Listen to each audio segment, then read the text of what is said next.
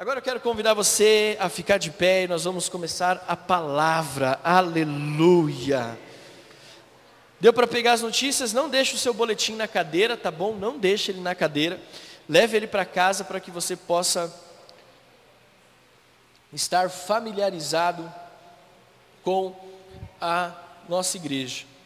Romanos capítulo 6. Nós vamos ler seis versículos da carta de Paulo aos Romanos. E eu amo muito o livro de Romanos, tá, gente? Se é um livro que eu gosto, é o livro de Romanos. E se tem um capítulo na Bíblia que eu gosto, esse capítulo é o capítulo 6. O tema da mensagem de hoje que eu quero compartilhar com vocês é, e o nosso o tema do mês é Jesus, meu melhor amigo. Jesus, meu melhor amigo. E aí, o tema dessa mensagem de hoje é Jesus, a sua vida sua morte e a sua ressurreição. Fala assim comigo: sua vida, sua morte e a sua ressurreição. Gente, eu, Deus me deu essa palavra em 2016 e eu vou te dar um spoiler. Sabe o que é spoiler? Eu sou daquele tipo de pessoa e os meus amigos e vocês que estão se tornando meus amigos cada vez mais íntimos vão descobrir um negócio. Eu sou aquela pessoa chata que te conta o final do filme. Eu sou. Eu sou a pessoa que te conta o que vai acontecer no final. Então, como eu sou esse tipo de pessoa, eu vou te falar sobre o que eu vou falar nessa mensagem. Eu vou falar sobre Jesus. Tá? Então, já te dou o spoiler da mensagem. A mensagem de hoje é sobre Jesus. E eu vou te contar uma coisa: ele morre no final. Mas ele ressuscitou. E eu vou te contar, pode aplaudir o Senhor, mas eu vou te contar algo. Ele, você não vai ficar bravo comigo, é spoiler da mensagem. Ele voltará. Você pode aplaudir a Ele por isso? Jesus voltará. Então já te dei o spoiler da mensagem. Vou falar hoje sobre Jesus eu, assim, não consigo entender um texto bíblico mais completo a respeito da nossa vida com Jesus do que Romanos 6, 1 a 6. Esse, o apóstolo Paulo, inspirado pelo Espírito Santo, ele de uma forma sucinta e objetiva, ele diz nesse texto qual é a minha vida e qual é a sua vida. E ele diz assim, na versão que eu vou ler, diz assim: Que diremos então? Continuaremos pecando para que a graça aumente? O que, que diz a sua Bíblia? De maneira nenhuma. Está aqui comigo? Essa é versão que você está lendo aí? Oi? De modo nenhum. Ou seja, vamos continuar pecando para que a graça aumente? De modo nenhum. Nós, os que morremos para o pecado, como podemos continuar vivendo nele? Ou vocês não sabem que todos nós que fomos batizados em Cristo Jesus, fomos batizados em Sua morte? Portanto, fomos sepultados com Ele na morte por meio do batismo, a fim de que, assim como Cristo foi ressuscitado dos mortos mediante a glória do Pai, também nós vivamos uma vida nova, uma, em novidade de vida. Se dessa forma fomos unidos a Ele na semelhança da Sua morte, certamente o seremos também na semelhança da Sua ressurreição. Pois sabemos que o nosso velho homem foi o que? Crucificado com Ele, para que o corpo do pecado seja destruído e não mais sejamos escravos do pecado. Feche seus olhos por alguns instantes. Senhor, nós cremos que o Senhor é o dono da nossa vida. Cremos que na sua vida, na sua morte, na sua ressurreição, existe uma história para cada um aqui.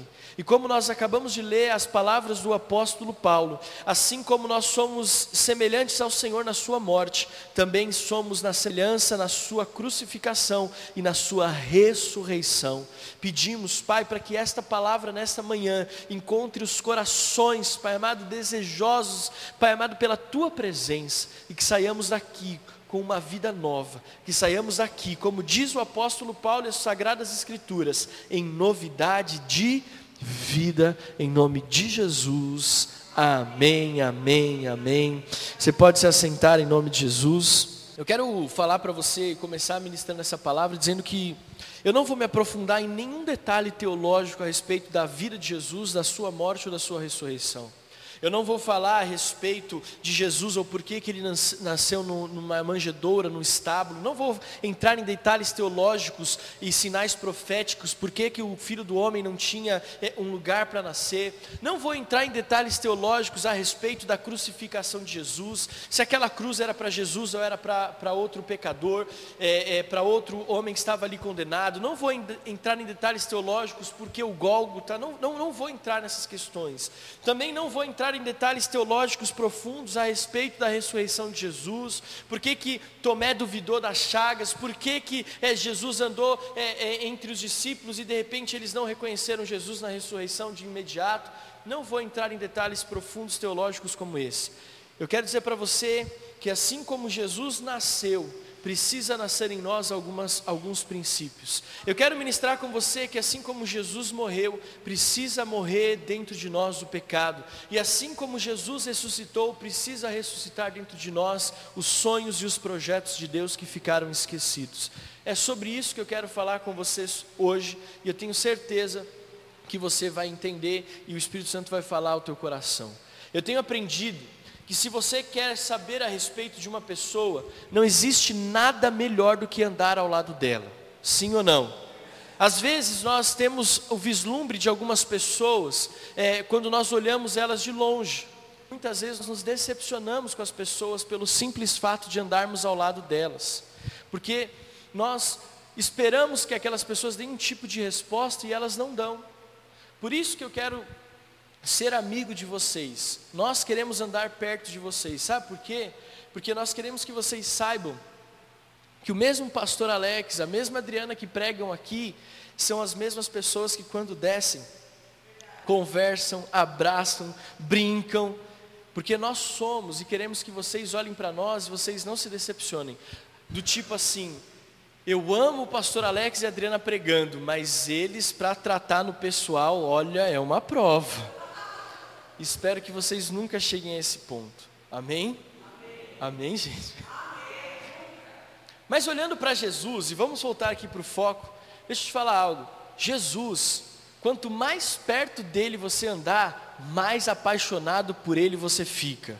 Diga assim: quanto mais perto de Jesus, quanto mais juntinho de Jesus, mais apaixonado por ele eu fico é que nem os teens. Os teens têm que ter um crush por Jesus, sabe? Tem Jesus, tem que ser aquele que você escreve cartas de amor.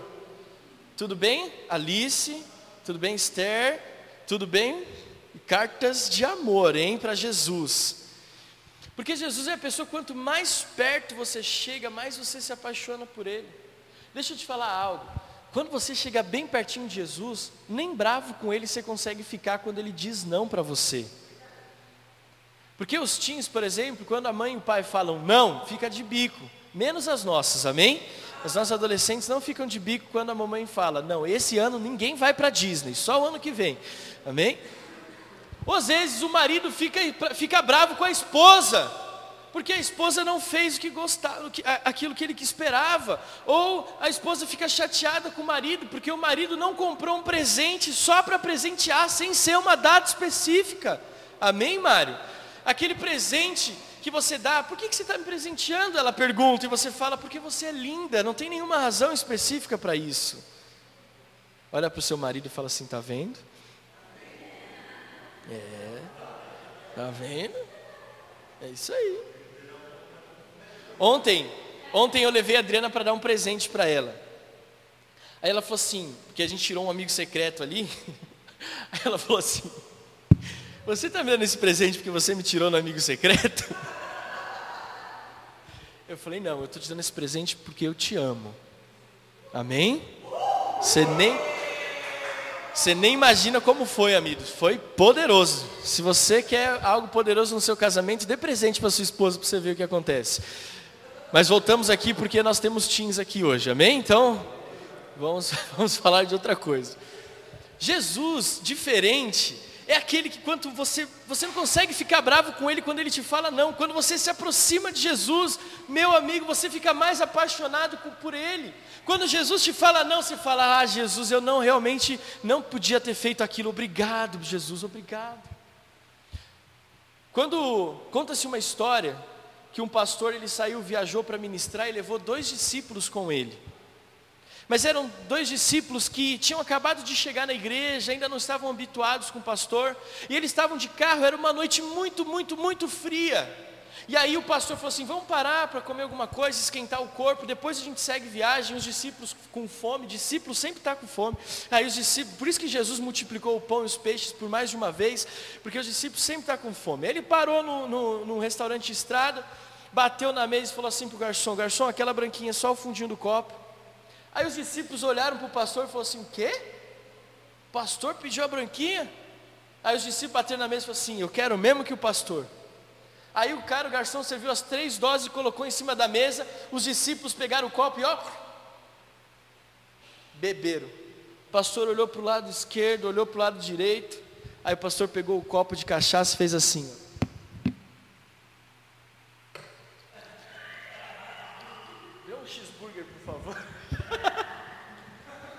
Entendeu a história?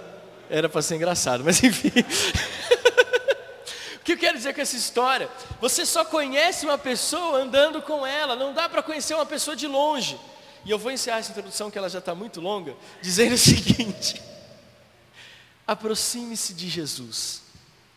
Porque quando você se aproximar de Jesus, você vai perceber que até nos pequenos detalhes da morte, da vida, da morte e da ressurreição de Jesus, nós encontramos algo que serve para mim e para a sua vida. Amém? Que eu quero frisar para você, e vai aparecer uma frase aí no telão que diz assim: Podemos chegar até Jesus com os nossos pecados, problemas e dificuldades, mas se permanecermos ao, lado, ao seu lado, de forma alguma continuaremos com o mesmo comportamento. Podemos chegar até Jesus com os nossos pecados, problemas e dificuldades, mas se permanecermos ao seu lado, de forma alguma continuaremos com o mesmo comportamento. Aí a pergunta que a gente fala então, como que a gente muda? Se, se eu me aproximar de Jesus, a minha vida é, é, é diferente, o que, que eu preciso para mudar? A resposta é a seguinte: preste atenção na história de Jesus. Abra comigo lá em Mateus capítulo 1, versículo 21. Mateus capítulo 1, versículo 21. E o primeiro ponto dessa mensagem é o seguinte: Jesus nasceu. Pode dar um glória a Deus por isso? Jesus nasceu. Mateus 1, 21 diz assim: Ela dará à luz um, à luz um filho, e você deverá dar-lhe o nome de Jesus porque ele salvará o seu povo dos seus pecados. Tudo isso aconteceu para que se cumprisse o que o Senhor dissera pelo profeta. A virgem ficará grávida e dará à luz um filho, e lhe chamarão Emanuel, que significa Deus conosco. Quando nós olhamos para o nascimento de Jesus, quando nós olhamos para esse grande momento, eu quero que você saiba que nasce junto com Jesus a esperança. Quando Jesus nasce, querido, nasce com ele a esperança. Nós estamos prestes a celebrar o Natal. Natal é época da esperança. Natal não é época de Papai Noel. Natal não é época só de dar presentes. Natal não é época só apenas de é, comermos ou cearmos com a nossa família. Natal não é hora que você ganha a folga no seu trabalho. Natal é onde nós celebramos o nascimento da esperança. Jesus nasceu, nasceu a esperança. Por pastor, por que, que você fala isso? Porque o profeta disse, e a virgem dará à luz a um filho, e eles chamarão, ele se chamará Emanuel, que significa Deus conosco. Olha só o que o profeta disse: esse filho, esse Jesus, ele vai tirar o pecado do mundo, ele vai tirar aquilo que nos causa morte, nos trará a vida. Querido, quando Jesus nasceu, foi um ato é, de esperança. Jesus olhou para a humanidade e disse: Eu preciso trazer esperança para o meu povo, porque se alguém não for e não tomar sobre si os pecados deles, eles vão perecer e vão ficar longe de mim. Então, quando você estiver celebrando o Natal, quando você estiver reunido com a sua família, com seus amigos, lembre ao redor da mesa que Jesus é a esperança, que nós estamos celebrando na noite de Natal, no almoço do dia 25, que nasceu a esperança. Pastor, a esperança de quê? Quando Jesus nasceu, nasceu dentro de nós o arrependimento. Quando Jesus nasceu, nasceu dentro de nós a vontade de mudarmos a atitude que nós tínhamos, as atitudes erradas, as ações pecaminosas. Quando Jesus nasceu, nasce dentro de nós o desejo de aprender a respeito das coisas do reino, de aprender a respeito da vida. Quando Jesus nasce, nasce dentro de nós o desejo de parar de reclamar, por exemplo. Graças a Deus aqui ninguém reclama por nada, amém? Mas se Jesus nasceu, tem que nascer de no, dentro de nós o desejo de pararmos de reclamar, precisa nascer dentro de nós o desejo de fazer uma faculdade, precisa nascer dentro de nós o desejo de melhorar na nossa vida profissional, precisa desejar de, nascer dentro de nós o desejo de orarmos. Querido, Jesus nasceu, nasceu a esperança. Jesus está dizendo: olha, assim como eu, eu nasci, assim como eu trouxe uma nova história para o mundo, precisa, você precisa saber que dentro de você agora existe a condição de nascer sonhos, de nascer projetos, de nascer vontades. Olha para quem está do seu lado e diga assim: Jesus nasceu. Querido, se Jesus nasceu, precisa nascer dentro de nós um desejo de lermos a Bíblia, precisa nascer dentro de nós um desejo de ir à igreja. Graças a Deus aqui ninguém fica sem vontade de vir no culto de manhã. Eu sei que pode fazer sol, chuva, pode nevar. É domingo, você acorda animado. Hoje é dia de irmos para a casa do Senhor. Como diz o salmista, né, Mário? Alegrei-me com os que me disseram: Vamos à casa do Senhor. Eu sei que você passa todos os dias da semana pensando: agora é hora de ir para a igreja, agora é de ir para a igreja. Não é? É igual quando os, os teens, eles acordam todo dia de manhã. Graças a Deus, hoje é dia de ir para a escola.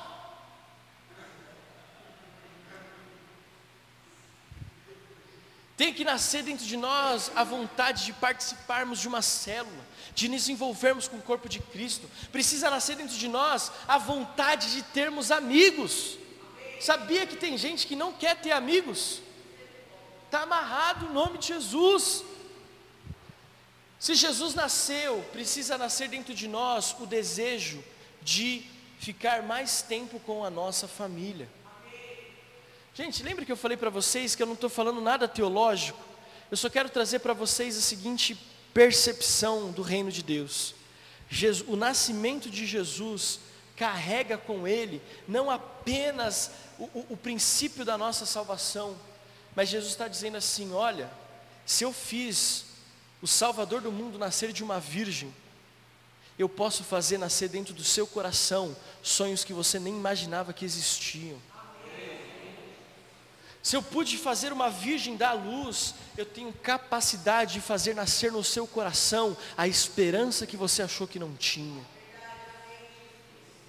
Eu quero que você saia daqui hoje sabendo, precisa nascer em mim a vontade de Deus. Eu preciso permitir que nasça no meu coração e na minha mente a plena vontade de Deus. Querido, quantas pessoas sofrem por viver a vida de acordo com as suas próprias vontades, Quantas pessoas sofrem porque falam que conduzem a vida na força do braço, no intelecto, e eu estou dizendo para você hoje, assim como Jesus nasceu, Ele quer fazer com que nasça dentro de mim e de você vontades, sonhos, projetos que nós nem imaginávamos que existissem, para que a nossa vida seja conduzida na maneira que Ele sonha.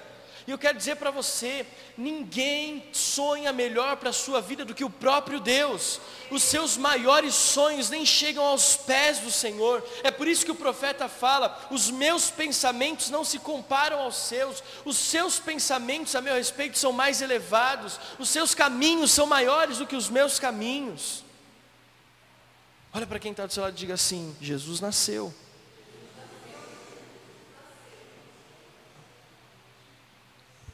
Jesus nasceu, mas como eu te dei o spoiler, nós sabemos que Jesus morreu. Mateus capítulo 27, não precisa abrir.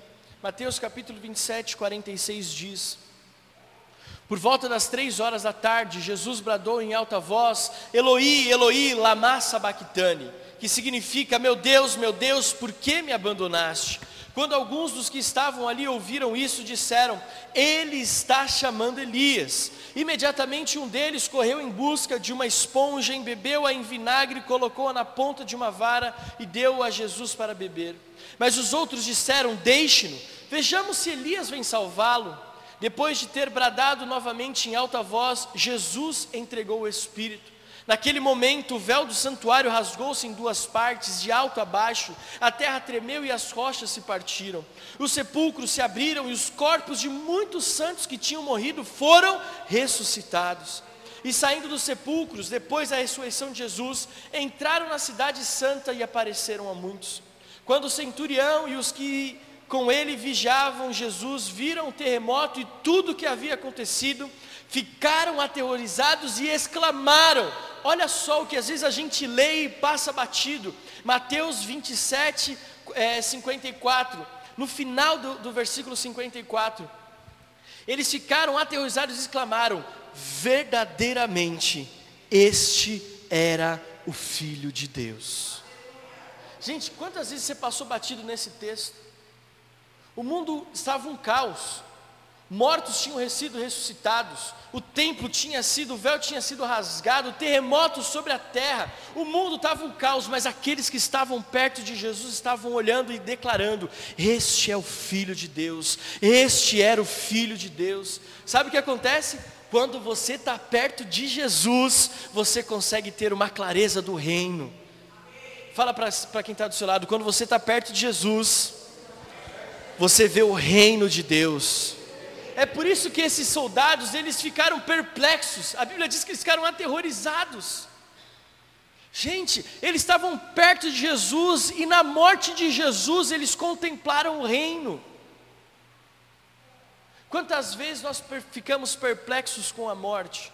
Quantas vezes nós ficamos tristes com a morte? E você deve ficar triste. Quantas vezes nós passamos por situações que nos é, trazem traumas emocionais com a morte? Mas quando nós estamos falando de Jesus, a morte de Jesus abriu os olhos daqueles homens para o reino de Deus. E eu digo mais, a morte de Jesus abriu o reino de Deus para mim e para você. A morte de Jesus abriu o reino. A morte de Jesus nos deu o direito de sermos chamados filhos de Deus.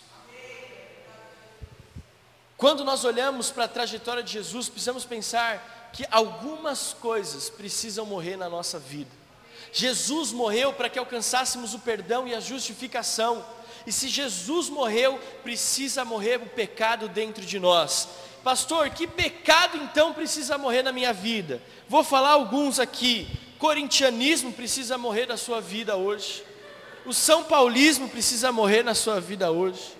É brincadeira, é só para descontrair. Precisa morrer na sua vida hoje o egoísmo. Precisa morrer na sua vida hoje o orgulho, a mentira, o temperamento explosivo. Precisa morrer na sua vida hoje as atitudes erradas, a vontade de ficar no bar. Precisa morrer hoje dentro de você a preguiça Precisa morrer dentro de você hoje o espírito de traição. E a traição não é só do marido com a esposa, da esposa com o marido, mas é dos amigos entre si. A traição precisa morrer dentro do nosso coração. Precisamos fazer com que morra dentro de nós a fofoca. Graças a Deus a gente não vive isso na nossa igreja.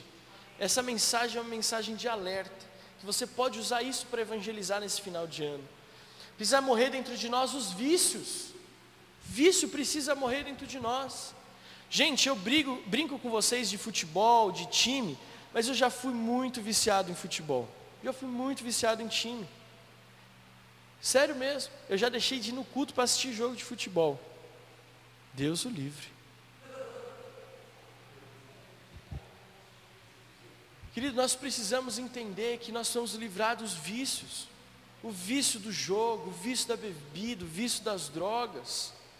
Nós precisamos permitir que morra dentro de nós o espírito da depressão, o espírito da enfermidade, o espírito da murmuração, o espírito da acusação, o pecado da tristeza, o pecado, o pecado da angústia. Nós precisamos, assim como Jesus morreu, crucificar na cruz do Calvário todos os nossos pecados. Diga assim comigo: Jesus morreu, Jesus morreu. e precisa morrer, precisa morrer. junto com junto com ele. todos os meus pecados. Querido, não aceite, não deixe o diabo falar para você assim: você não pode vencer o pecado. Não aceite o diabo falando para você que você não pode vencer os seus erros. Não aceite o diabo dizendo para você isso aqui é muito sério nos nossos dias. Não deixe o diabo dizer para você que você não pode vencer o seu temperamento explosivo. Porque as pessoas que têm um temperamento explosivo, elas dizem assim: eu sou assim, não vou mudar e você tem que me aguentar. Não é assim que essas pessoas falam? Querido, Jesus morreu para levar na cruz o temperamento explosivo. Existe novidade de vida. Você brigava no trânsito, não briga mais. Você xingava, você não xinga mais. Você antes arrumava confusão por tudo, você não arruma mais. Fala assim: esse sou eu, pastor. E eu quero encerrar, antes de ir para o último tópico dessa mensagem, com uma frase que eu quero que você guarde. Precisa morrer dentro de nós o pecado e tudo aquilo que nos afasta da presença e da manifestação de Deus. Precisa morrer isso dentro de nós. Precisa morrer tudo aquilo, todo pecado que nos afasta da presença de Deus, da manifestação de Deus na nossa vida. Querido, isso não pode mais fazer parte da nossa identidade. Diga assim: Jesus morreu. Nada mais me prende ao passado. E por último, que nós já estamos encerrando, Jesus ressuscitou. Você pode dizer glória a Deus por isso? O único Deus que está vivo. Todos os outros tiveram, todas as outras pessoas tiveram uma influência é, é, religiosa de alguma forma. Você pode pegar o budismo, você pode pegar no espiritismo, nas, regiões, nas religiões africanas mas todas essas pessoas que de alguma forma, de alguma forma fundaram uma religião, eles morreram e, e assim estão até hoje. Mas Jesus, que não veio fundar uma religião, mas veio religar o homem a Deus, esse Jesus morreu para salvar a minha vida e a sua vida, para tomar as chaves da morte das mãos do inferno, das mãos do diabo. Esse Jesus, ele ressuscitou no terceiro dia e Ele está vivo. Eu digo para você: Jesus está vivo, o nosso Senhor ressuscitou. Você pode aplaudir a Ele por isso?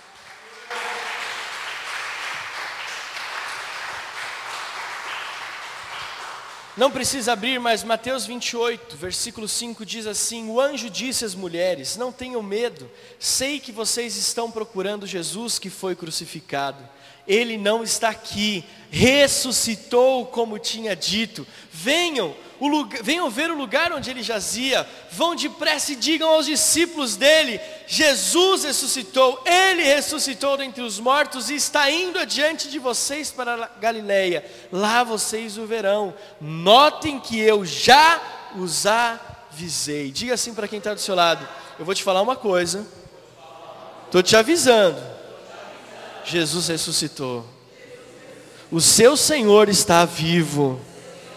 Aleluia. Jesus ressuscitou no terceiro dia, essa é a diferença dele e qualquer outro Deus. Jesus está vivo, a morte não pôde detê-lo, o inferno não pôde segurá-lo. Jesus ressuscitou. E se Jesus ressuscitou, eu quero dizer para você que os nossos sonhos precisam ressuscitar. E eu quero te fazer uma pergunta que está aqui no telão. Quais os sonhos de Deus precisam voltar a bater no seu coração? Que sonhos de Deus precisam voltar a bater no seu coração? O sonho de um ministério,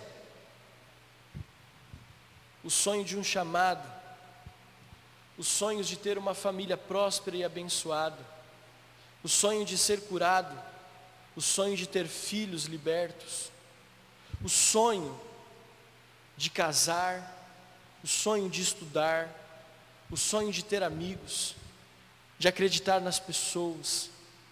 Quais são os sonhos que precisam nascer na sua vida hoje? Quais são os sonhos que você precisa fazer com que voltem a bater no seu coração? Sabe o que acontece? Às vezes nós enfrentamos muitos desafios na nossa vida, nós sofremos muitos contratempos, muitas paredes se levantam à nossa volta e parece que a gente fica cercado num quarto, estamos aprisionados pela falta de esperança. Mas eu quero encerrar essa mensagem dizendo para você que assim como Jesus nasceu e precisam nascer sonhos, assim como Jesus morreu e precisa morrer o pecado, Jesus ressuscitando diz para mim e para você o seguinte: quais são os sonhos que estão adormecidos no seu coração? Quais são, quais são os sonhos que estão adormecidos na sua vida, que o Espírito Santo precisa ressuscitar nessa manhã? E eu quero ser um profeta de Deus na sua vida hoje, dizendo que nós vamos sair daqui vendo sonhos ressuscitando. Eu sinto que está batendo no seu coração mais forte algo que não batia há muito tempo. A paixão por servir ao Senhor, a paixão por se envolver no ministério, o sonho de ver os seus filhos curados e restaurados, o sonho de ver o seu casamento, é, é um casamento harmonioso, feliz e bem sucedido. Eu declaro sobre a sua vida, gente, os sonhos de estudar, essa semana eu estava com um senhor que está com quase 70 anos. E ele falou assim para mim, pastor Alex, eu posso te contar um testemunho? Eu falei, pode. Ele falou assim: esta semana eu terminei a minha última prova, eu peguei o meu diploma, agora eu posso fazer uma faculdade. Eu zerei todas as matérias, pastor. Eu nem acredito que com quase 70 anos eu estou sonhando em fazer uma faculdade. Sabe o que ele estava dizendo para mim? Ele estava dizendo para mim assim: o meu Jesus ressuscitou, e por ressuscitar, ele me ensinou que sonhos podem voltar a bater no meu coração. Sonhos. A Vera que me permita usar o seu exemplo, a Vera agora está treinando para ser uma Amazona, certo? Depois de muitos anos, não foi? Você está realizando esse sonho, é isso? Estou errado? Estou certo? Vera está aqui comigo? Depois de uma certa idade, né? Sonhos podem nascer no nosso coração. Gente, você talvez tenha desistido de algo porque achou que não conseguia, você pode ter desistido de algo porque achou que não podia, você pode ter desistido de algo porque alguém falou que você não ia conseguir, você pode ter desistido de algo porque você achou que não tinha mais condições físicas para isso, mas eu digo, assim como Jesus ressuscitou, pode ressuscitar na sua vida os sonhos de Deus. Não desista. Diga assim: hoje nasce os sonhos de Deus. Hoje ressuscita os sonhos de Deus na minha vida. Sonho de ter amigos. Quantas pessoas têm um sonho tão simples que é de ter amigos? E eu quero dizer para você: não desista, porque Deus te deu aqui nessa igreja amigos que você vai levar para a vida toda. E não adianta você achar que a gente vai desistir de você. Você encontrou aqui amigos que vão atrás de você até o fim. Até o fim. Amigos que por mais que você não queira estar com a gente, a gente vai estar atrás de você. Mesmo que você vire as costas, mesmo que você não atenda o telefone, nós vamos atrás de você. Eu vou encerrar e você pode ficar de pé em nome de Jesus.